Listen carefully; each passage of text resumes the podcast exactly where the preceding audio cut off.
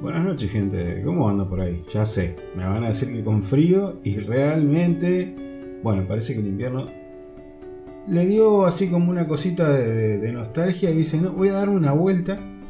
Y bueno, acá estamos eh, disfrutando entonces un poquito de frío, aunque lo de disfrutar es, un chiste. Eh, para algunos está muy complicado, dice que para muchos eh, hermanos y vecinos que trabajan en la tierra están bastante preocupados por el tema de, lo que son las heladas, lo que pueden ser las heladas próximas y demás. Así que, bueno, vamos a esperar de parte de Dios que nos esté ayudando y que nos esté eh, protegiendo de todo lo que, lo que pueda estar viniendo. Estamos nuevamente con estos pensamientos, una vez más, eh, acercándome a ustedes con alguna serie de, lucubraciones, tanto a veces extrañas, un tanto filosóficas o un tanto, bueno, raras en cuanto a mi forma de pensarlo, sé, pero para no dejarles con mucha más expectativa, esta es más rara todavía. Hoy quiero hablar de lo que llamé el poder de la pancarta. Y mm, la reflexión viene por el lado de que básicamente la virtualidad ha pasado a ser nuestra normalidad en este tiempo. Eh, obviamente esto no es un descubrimiento eh, mío, yo no descubrí esto, no me voy a adueñar de esto porque sería muy, muy tonto hacerlo. Pero sí quiero pensar en esto. Hace poco eh, hablé sobre lo que era el poder de los influencers, mayormente en la vida de los jóvenes, ya que son personas que de la virtualidad están haciendo su medio de vida y hasta su sustento. Hay un grupo que es, yo le llamo mis filósofos de cabecera, que es el Cuarteto de Nos, un grupo uruguayo, y en una de sus canciones tiene una frase muy interesante que dice, dale una máscara a un hombre y verás quién es de verdad. Podemos pensar que el estar protegido por la impersonalidad que brinda Internet, lo que de ella abusan para decirle a todos lo que deben hacer, simplemente están usando una fachada, un personaje, es una actuación.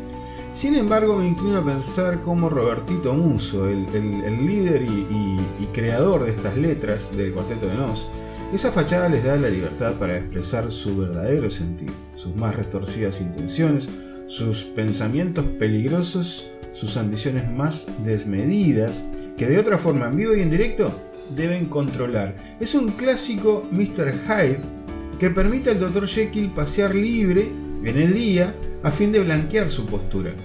Pero acaso, el doctor Jenkins no era el mismo al tomar la pócima que le convertía en ese monstruo? Yo creo que sí. Solo que ahora, eh, digamos que él tiene una máscara con la cual eh, su corazón puede hablar. Esa máscara es Mr. Hyde o el Señor Oculto. Toda esa maldad y deseos desordenados estaban dentro suyo, pero no podía liberarlos así como así. Ahora, yendo al tema del título, ¿qué es una pancarta? Evidentemente en primera instancia es un trozo de tela o cartón donde se escribe un enunciado que puede ser político, religioso, filosófico y hasta moral, con el cual expresamos de forma casi invasiva los principios que estamos defendiendo. Y digo semi-invasiva porque generalmente se hace tomando calles, veredas o espacios públicos en forma ruidosa y hasta exagerada a fin de que todos puedan recibir el mensaje, lo quieran o no. Pero, ¿acaso no es una máscara también?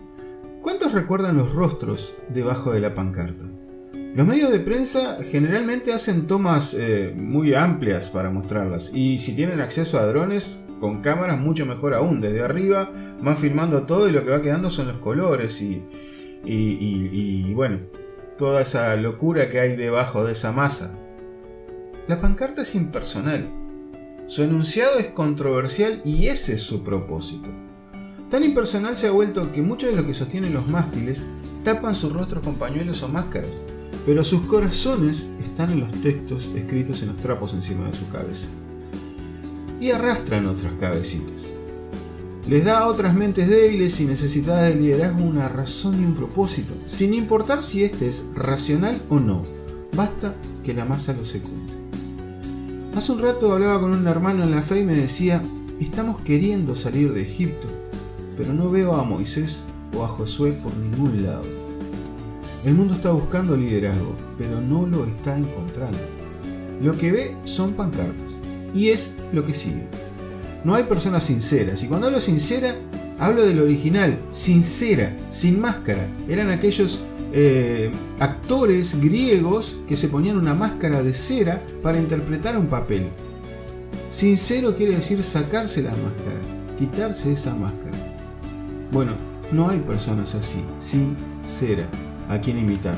Solo hay enunciados poderosos que buscan concientizar acerca de causas cuestionables y me encantaría acá usar las comillas, que es un gran recurso en el texto escrito. Acá en el audio no lo tengo, pero ustedes hagan de cuenta que a poderoso le puse comillas y a concientizar también. Están sumergidos en incoherencias constantes, como defender la vida proponiendo la muerte, discriminando a quienes reclaman les están discriminando o defendiendo la diversidad dentro de un contexto homogéneo y corporativo. El grito sobre el diálogo, la pasión sobre la razón, el tacho de pintura sobre el trazo fino y pensado del lápiz. La pancarta impone, obliga y atemoriza. Su poder se basa en la impersonalidad, la falta de identificación del individuo, en la masificación de las pasiones por sobre el análisis honesto y pensado también quita responsabilidad o culpa porque no hay a quien apuntar. Generalmente quienes confeccionan los trapos no son los ideólogos. Los que sufren muchas veces no son los autores intelectuales, ya que ellos seguirán escudados en sus máscaras, llamémosle pancarta o redes sociales. Pero, ¿dónde están los Moisés, Josué, David, Esdras, Nehemías, Sé que estos nombres no tendrán demasiado sentido para quienes no están familiarizados con las historias bíblicas, pero quienes siguen leyendo mis escritos saben que estos no están dirigidos a ese grupo, sino a quienes manifiestan ser creyentes, hijos de Dios, siervos de su reino. ¿Cuántas astas han sostenido sus manos en estos años desde su confesión y entrega a Jesús nuestro Salvador? Pregunto, ¿cuántas de esas pancartas que elevaban tapaban no solo el sol, sino la presencia misma de Dios en cuanto a su dirección y voluntad. Teología de la liberación, del avivamiento, de la prosperidad, del ecumenismo. Tenemos hasta teologías del feminismo y de la diversidad. Todas banderas que en determinado momento de la iglesia contemporánea fueron enarboladas sobre una masa necesitada de liderazgos cristocéntricos, que encontraron causas aparentemente dignas de seguir, pero acéfalas no por falta de nombres, sino por falta de Cristo. ¿Cuántos líderes tras sus máscaras de títulos nobiliarios religiosos han exacerbado a las turbas con sus enseñanzas criminales, surgidas de sus corazones totalmente destruidos por el pecado y los deseos desordenados? ¿Cuánto tiempo hemos perdido coreando estrofas de cantos que no honraban a Dios, sino al doctor Jekyll del momento, a la pancarta y hasta el asta que le sostenía? Pablo nos exhorta a imitarlo, no porque sea un genio, porque haya hecho todo excelente, sino porque él imita a Cristo, con muchos errores, pero suficientes aciertos. A los de Corinto le escribe lo siguiente, porque nuestra satisfacción es esta, el testimonio de nuestra conciencia, que en la santidad y en la sinceridad que viene de Dios, no en sabiduría carnal, sino en la gracia de Dios, nos hemos conducido en el mundo y especialmente hacia vosotros esto dice en 2 Corintios 1.12. Toda dirección, todo enunciado, hasta todo tipo de reclamo social o espiritual debe venir de parte de Dios. Debe estar dirigido e iluminado por Él. Y no lo hace por medio de la turba, de la masa, lo hace de uno en uno. Según cada uno haya recibido un don especial, úselo sirviéndoos los unos a los otros como buenos administradores de la multiforme gracia de Dios. Esto dice Pedro en primera de Pedro 4.10. A cada uno de nosotros se nos ha dado dones y talentos, y tenemos no solo el privilegio, sino el deber de utilizarlos adecuadamente.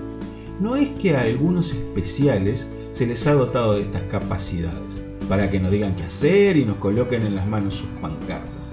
Somos administradores de lo que Dios nos ha confiado a nuestras manos, llámese cuerpo, inteligencia, emociones, talentos, dones, posesiones, familia, trabajo, iglesia. No somos una masa, ni una turba que se deja utilizar por el poderoso de turno. Pues Dios nos salvó y nos llamó a una vida santa, no por nuestras propias obras, sino por su propia determinación y gracia, nos concedió este favor en Cristo Jesús antes del comienzo del tiempo. Y esto le decía Pablo a Timoteo en 2 Timoteo 1.9.